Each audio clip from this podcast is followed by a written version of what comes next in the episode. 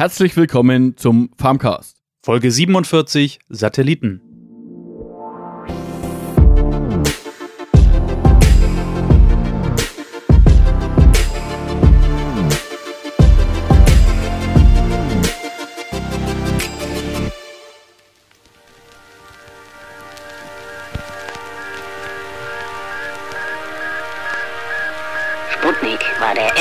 Künstliche Erdsatellit. Mit ihm begann am 4. Oktober 1957 das Zeitalter der Raumfahrt. Wie sieht es circa 70 Jahre später aus? Und wie kann die Landwirtschaft heute von dieser Entwicklung profitieren? Ja, das ist eine Frage, die uns heute bewegt in dieser Folge. Und wie immer, Peter ist dabei. Nicht nur ausnahmsweise, sondern Ich bin auch heute wieder fester Bestandteil der Folge. ja. Und ähm, wir können direkt reinspringen. Wie war deine Woche, Peter? Denn du warst unterwegs. Erzähl doch mal ein bisschen. Ja, ich war für Farmcast unterwegs. Ähm, und zwar wurde ich oder wurden wir von der äh, BayWa eingeladen zum ersten Pressepraxistag. Und da ging es eben um das Thema ähm, Satelliteneinsatz für die Landwirtschaft. Mhm. Ja, wie, wie kann man sich so einen Pressepraxistag vorstellen, beziehungsweise warum gibt es so einen Pressepraxistag? Also der Grund äh, für den Pressepraxistag war, das haben sich eigentlich Journalisten auch gewünscht, um einfach mal ähm, wirklich auch hautnah zu erleben über das, was sie berichten. Mhm. Äh, das war so der Grund und dann hat die BayWa eben gesagt, natürlich, dann machen wir doch da mal ein Thema und das Thema hat sich halt gerade äh, gut angeboten. Also wie lief das Ganze dann ab? Wir Mhm. haben uns da getroffen vormittags. Äh, von 10 bis ungefähr 13 Uhr ging das Ganze. Am Anfang war eben so eine Expertenrunde. Mhm. Da ging es um das äh, Thema Satelliten, äh, die für die Landwirtschaft äh, praktisch die Daten liefern. Dann, wie kann man mit diesen Daten arbeiten? Mhm. Ähm, also die von der Vista GmbH, äh, die praktisch diese Satellitendaten für die Landwirtschaft bereitstellt und, und auch aufbereitet. Da geht auch das heutige Interview Mhm. darum. Und äh, die hat eben da referiert. Dann äh, war der Dr. Josef Bosch, äh, der war von der Farm Facts GmbH.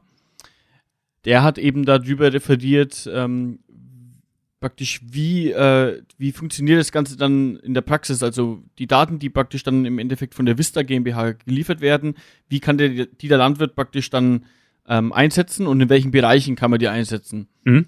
Äh, und da ging, dann ging es weiter mit dem ähm, Josef Bauer, der ist Pflanzenbauberater bei der BayWa.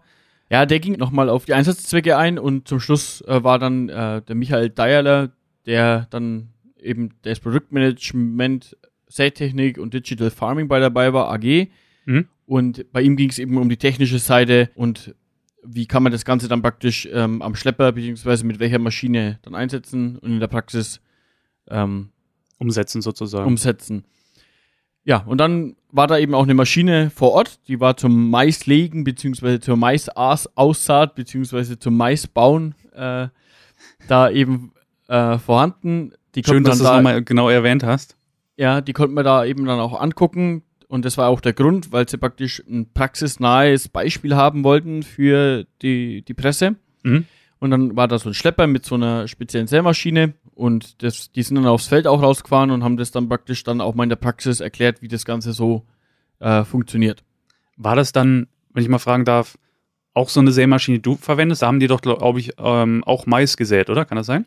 Genau richtig, ja. Das war, äh, das war hier, in dem Fall war es eben ein Fendt-Schlepper Mhm. und dann die Maschinen waren von, von Horsch und war im Endeffekt ein ähnliches System, was ich auch im Einsatz hatte, eigentlich so von, von der Technik her äh, sehr ähnlich und auch von der Funktionsweise eigentlich ziemlich ähnlich. War da nur noch ein Kasten drauf, der dann ähm, ja, für die satellitengestützte Unterstützung da sozusagen draufgeschnallt war? Oder wie muss man sich das Das kann vorstellen? der Schlepper schon. Also Ach so, das das ist schon, genau, vorbereitet Okay. im Schlepper eigentlich soweit schon.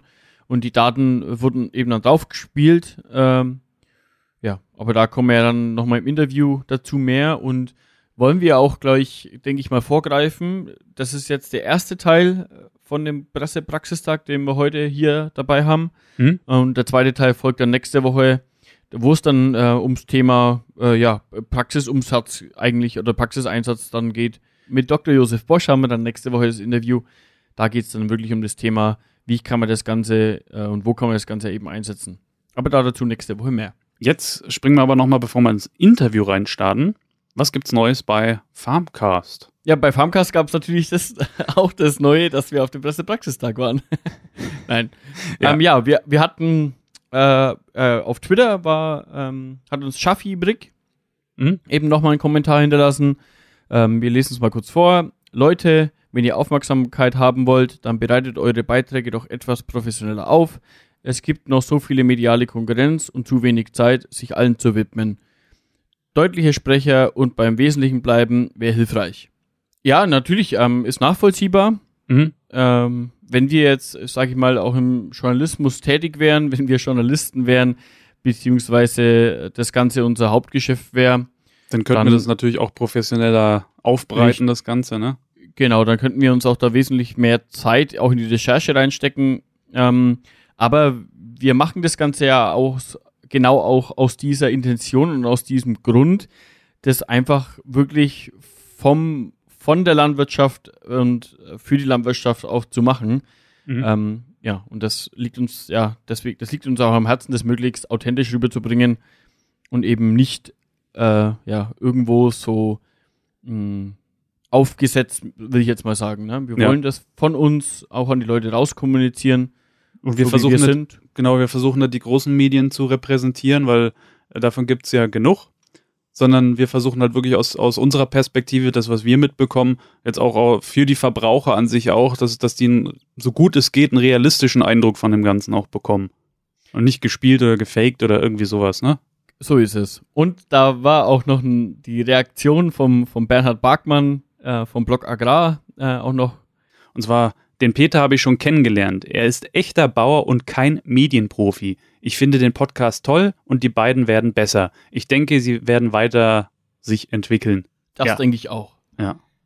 Also. Du bist wirklich Landwirt. Ich bin, komme zwar aus den Medien, aber das, was wir jetzt hier machen, machen wir normalerweise nicht in unserem normalen Beruf. Richtig. So, ja. so viel zu dem Thema. Ähm, trotzdem genau. danke für das Kommentar. Ähm, ja, ist auch schön, die, die Meinung einfach mal von der Seite zu sehen. Genau, und das wollen wir auch. Man muss ja nicht immer gleicher Meinung sein. Das ist ja auch wichtig, dass wir unterschiedliche Meinungen haben. Das wollen wir ja auch. Richtig. Aber gut, dann gehen wir zum Thema über der heutigen Folge. Hm? Wir, äh, beziehungsweise ich hatte ja dann da vor Ort an dem BayWa äh, Pressepraxistag ähm, ein Gespräch äh, mit der Dr. Heike Bach von der Vista GmbH. Die bereitet praktisch Satellitendaten für die Landwirtschaft auf Mhm. Aber dazu erzählt sie ja dann ganz ausführlich auch selbst, wie das Ganze so vonstatten geht und wie man sich das vorstellen kann. So, dann hören wir da doch mal rein. Ja, die Vista GmbH, Vista steht für Sehen. Das, ich sehe was, was du nicht siehst, ist unser Slogan. Ich habe die Firma 1995, schon ein bisschen her, habe ich die gegründet, direkt nach der Uni, äh, weil ich gedacht habe, Satellitendaten, und darum geht es bei uns im Wesentlichen, haben so ein Potenzial für die Umweltfragestellungen. Um, damals zum Beispiel waren Fragestellungen wie Abholzung vom Regenwald. Kann man die sehen und solche, solche Sachen zu untersuchen oder Überschwemmungskatastrophen zu monitoren. Und jetzt sind wir mit der Firma, haben uns weiterentwickelt. Von mir allein sind wir jetzt 22 Mitarbeiter in der Firma und wir sind in die Landwirtschaft auch gewandert. 2000 haben wir angefangen, können wir auch mit Satellitendaten was für die Landwirtschaft tun. Und da geht es natürlich ums Precision Farming kann ich teilflächenspezifisch was anbringen, was nutzbar machen aus der Satellitentechnik für für die Praxis. Okay, das heißt, Sie sind eigentlich äh, aus einer anderen Intention, also nicht aus der Landwirtschaft äh, raus entstanden, sondern eigentlich eher schon, wie Sie gesagt haben, aus dem Regenwald, äh, aus dem Thema. Durchaus aus dem Umweltgedanken, genau. Aber äh, ich meine, Landwirtschaft und Umwelt spricht ja nicht gegeneinander, sondern die sind ja eigentlich füreinander. Wir brauchen ja beides. Und ähm, mein, mein Kerngebiet ist eigentlich das Wasser und Wasserverfügbarkeit und, und Wassernutzung. Und da spielen auch Pflanze und Boden wunderbar zusammen. Also es ist ja interessant, also das heißt ja eigentlich mit, so wenn man ihnen so zuhört jetzt, ähm, Satellitendaten sind ja eigentlich fast dann in jedem Bereich äh, gerade jetzt im Umweltbereich, aber in allen Bereichen eigentlich interessant, wie Sie gerade schon gesagt haben, mit Wasser und so weiter, da kann man ja eigentlich überall Rückschlüsse ziehen, oder? Ja, und man hat halt ein, ein Messsystem, das global verfügbar ist. Kann man sich vorstellen, wenn man jetzt auch Umweltauflagen kontrollieren will, ob wirklich jetzt dem die Wälder abgeholzt werden oder nicht, wenn wir in dem Beispiel bleiben. Das kann ich dann auch in China machen. Ich kann es auch in China als ein Beispiel, kann man alle Länder nehmen, wo wir nicht hinfliegen können, wo wir nicht selbst vor Ort was kontrollieren können. Das ist gerade auch die Europäische Weltraumbehörde, die da die Daten bereitstellt und wunderbar wunderbare, muss man mal im Internet nachschauen, was die auch für Filme macht und für Monitoring-Sachen macht, wirklich für, den, für unsere Erde sich drum kümmert. Also das ist ganz faszinierend eigentlich, was die Satelliten können. Wie ich Ihnen vorhin so zugehört habe äh, in Ihrem äh, kurzen Vortrag, wie Sie das, das ähm, Thema ein bisschen ähm, auch uns jetzt äh, erklärt haben, mich hat das nochmal das Thema interessiert. Sie haben ja auch gesagt, also zum einen, wie funktioniert so grob ähm, das System? Wie werden diese äh, Satellitendaten erfasst? Äh, zu, dem, zu dem Satelliten selber, zu diesem Sentinel-2-Satelliten, da, da gehen wir ganz kurz nochmal genauer ein. Also mich interessiert eher das Thema, ist, hat jetzt Europa sein eigenes System? Ich habe da auch in letzter Zeit äh, schon mal gehört, dass wir eventuell ein eigenes auch Positionierungssystem bekommen und so. Vielleicht können Sie da auch nochmal was dazu sagen. Also ist das alles von Europa, europäischen Satelliten, mit denen Sie arbeiten? Also wir haben früher mussten wir mit amerikanischen Satelliten arbeiten, ganz klar, da gab es die nur. Mittlerweile ist aber, das ist schon länger her, hat Amerika ihre Führungsrolle da verloren und die Europäer haben nachgezogen. Die haben ihre eigenen Satellitensysteme gebaut, wobei ich aber bemerken will, die ESA, also die Europäische Satellitenagency, äh, Agentur, macht keine militärischen Anwendungen, anders als die NASA. Und mit diesen zivilen Anwendungen haben wir zusammen mit der Europäischen Kommission eine ganze Flotte von Satelliten jetzt äh, verfügbar, die jeder benutzen kann, die frei verfügbar sind und wirklich demokratisch genutzt werden können. Ja, genau. Und Sie haben vorhin auch diesen Sentinel-2-Satelliten so ganz äh, als besonderen neuartigen Satelliten äh, erklärt. Was ist eigentlich so das Besondere an der neuen Technik, wie Sie es beschrieben haben? Die Satelliten sind eigentlich optimal ausgestattet, dass sie für landwirtschaftliche Anwendungen genutzt werden können.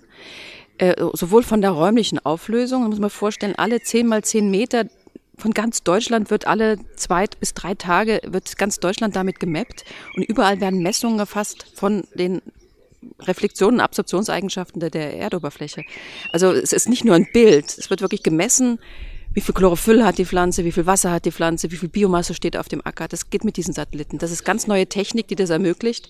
Die tut es dadurch, dass wir keine Bilder nur haben, die wie sichtbare Fotos funktionieren, sondern wirklich spektrale Messungen und die wir dann auch auszuwerten lernen müssen und äh, automatisch auswerten müssen, weil das sind riesige Datenmengen, ganz, ganz riesige, äh, mehr Datenvolumen als Facebook hin und her schiebt äh, im, im Netz, ist tatsächlich die Satellitendaten, die von dem, diesen Systemen kommen.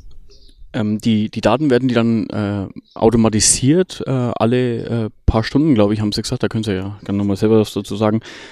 Die werden ja automatisiert dann erhoben, oder? Wie kann man sich das vorstellen? Also der Satellit, der kreist die ganze Zeit rund um die Uhr, um den, um den Orbit. Alle 90 Minuten hat er einen Orbit passiert. Und wenn er halt auf der anderen Seite der Erde ist, da ist dort Tag. Man kann, also wenn bei uns Nacht ist. Also er wird immer irgendwo was aufzeichnen ähm, in der Zeit oder wenigstens die Hälfte der Zeit. Und durch die Bewegung der Erde mappt er so Stück für Stück die ganze Erde. Und ähm, eben im, im, im Schnitt alle zwei bis drei Tage in Deutschland kriegen wir eine neue Aufnahme. Die Satelliten funken dieses Signal dann zu, zu äh, Empfangsstationen auf der Erde. Dort werden sie weiterverarbeitet. Das grobe, das, das sind ja Rohdatenströme, die werden dann wirklich in, in, in quantitative, also in kalibrierte Daten umgewandelt. Und dann gibt es spezielle Portale, wo diese Daten liegen. Die werden zum Beispiel von der ESA geführt, aber auch von anderen. Die können auch bei Amazon und Google abgegriffen werden. Auch da, die können die Daten kostenfrei bekommen. Und wir haben dann unsere Prozessketten, die die dann weiterverarbeiten, direkt bei diesen Plattformen gebaut, wo die Satellitendaten liegen. Da hat äh, gerade Vista, wir haben da eine Food Security Plattform, äh, die dann die Prozessierung von den Satellitendaten direkt dort macht, wo die Satellitendaten liegen. Weil ansonsten könnten wir diese Riesendatenmenge nicht überall verarbeiten. Also wenn ich das jetzt richtig verstanden habe, werden die Daten durch den äh, Satelliten eben erhoben und werden dann direkt auch ähm, an den, sag ich mal, Empfangsstationen, also wo die Datenströme von den Satelliten eingehen, auch gleich in sag mal, in die Daten verarbeitet, mit denen Vista dann arbeitet. Also ihr bekommt nicht die Rohdaten von den Satelliten, sondern schon die Daten, die praktisch weiterverarbeitet worden sind. Genau, das, das heißt, die, die, die, das sind ja verschiedene Sensoren, die aufeinander angeglichen werden müssen, die müssen kalibriert werden. Da steckt unheimlich viel Ingenieurleistung drin, dass die Daten nachher die Qualität haben, die sie jetzt auch haben. Und das machen die, haben die Ingenieure entsprechend auch aufbereitet. Okay, dann, dann kommen wir nochmal zu dem äh, Thema eben Landwirtschaft, weil jetzt haben wir es ja eigentlich mal ein bisschen allgemein gehalten.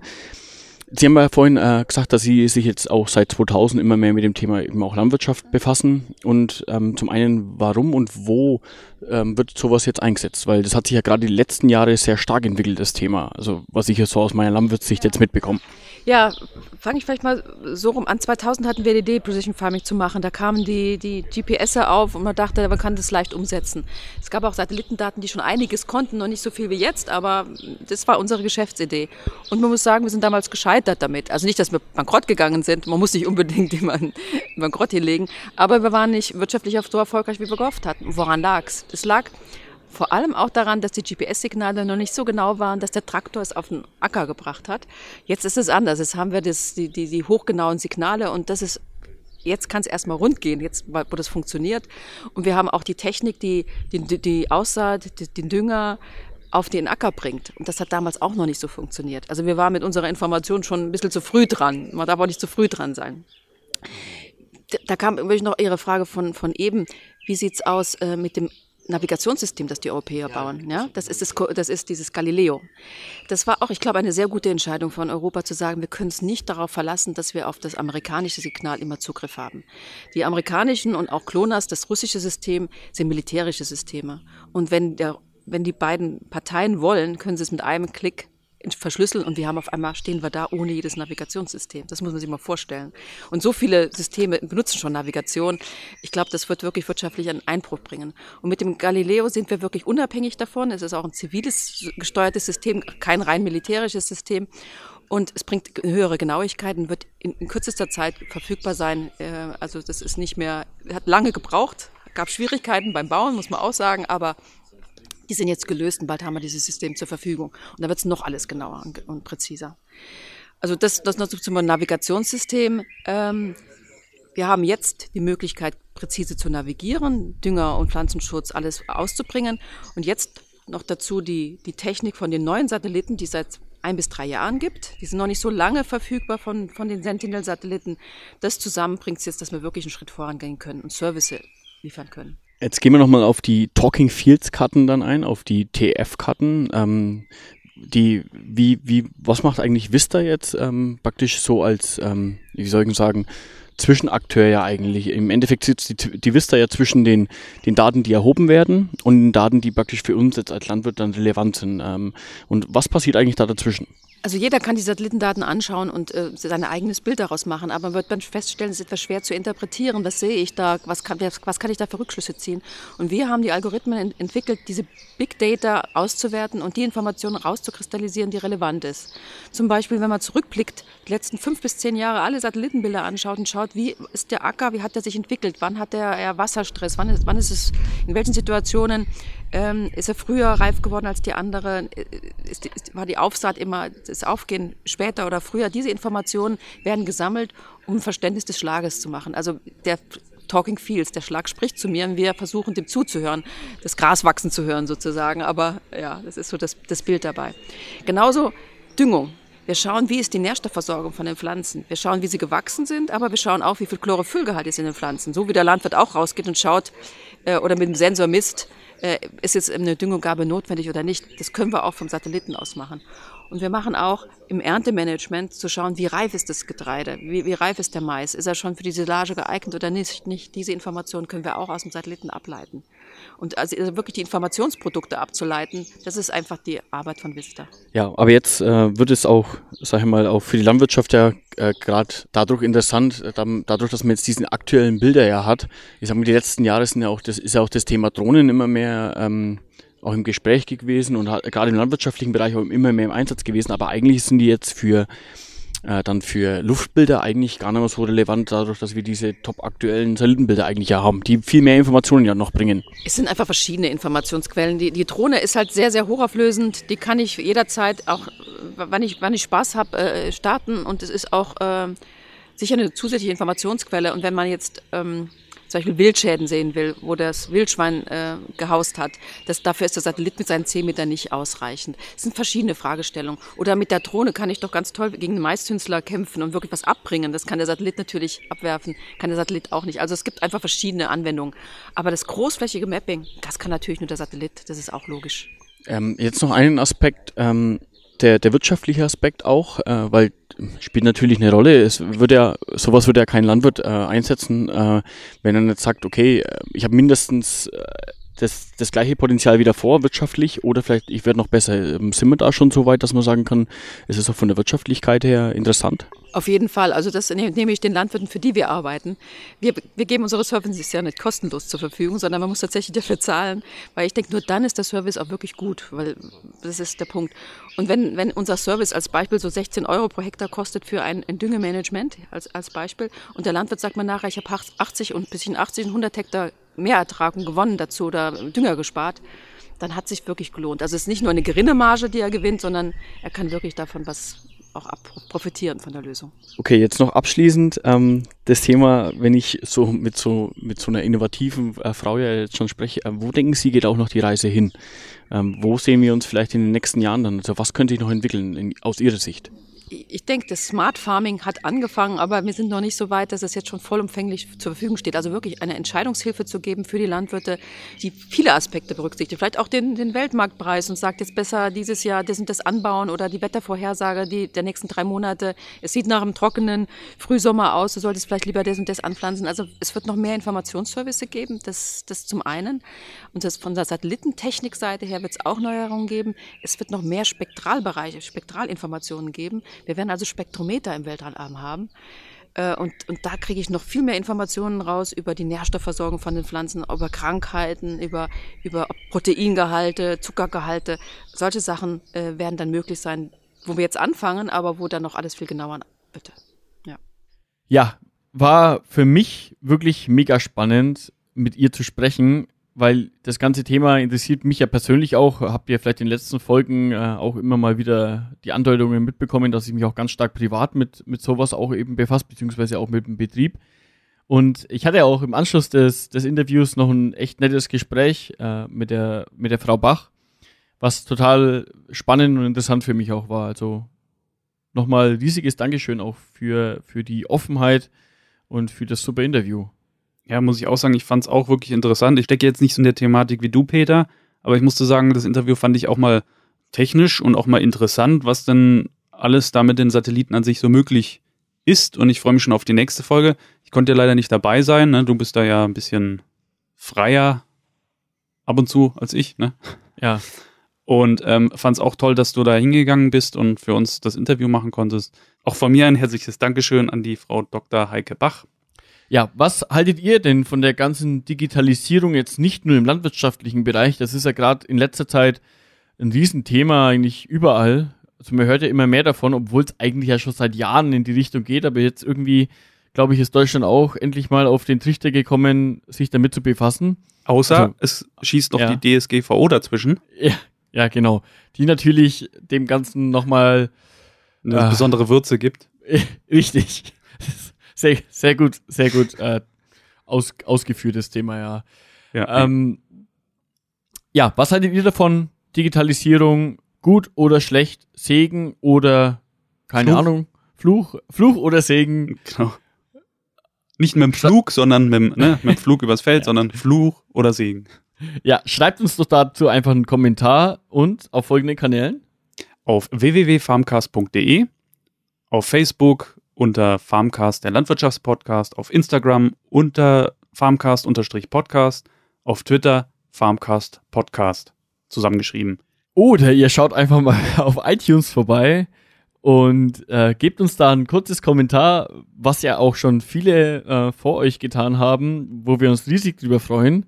Und wollen uns auch mal herzlich dafür bedanken für jedes einzelne Kommentar und für jede Bewertung, die wir da bekommen haben. Ein großes ja. Dankeschön und schließt euch äh, doch gern denen an, denen an und gebt uns eine 5-Sterne-Bewertung. Das freut uns riesig und bringt uns und euch auch in dem Thema einfach riesig weiter. Wir wünschen euch eine schöne Woche. Bis zur nächsten Folge. Das war der Farmcast. Mit Peter und Thorsten.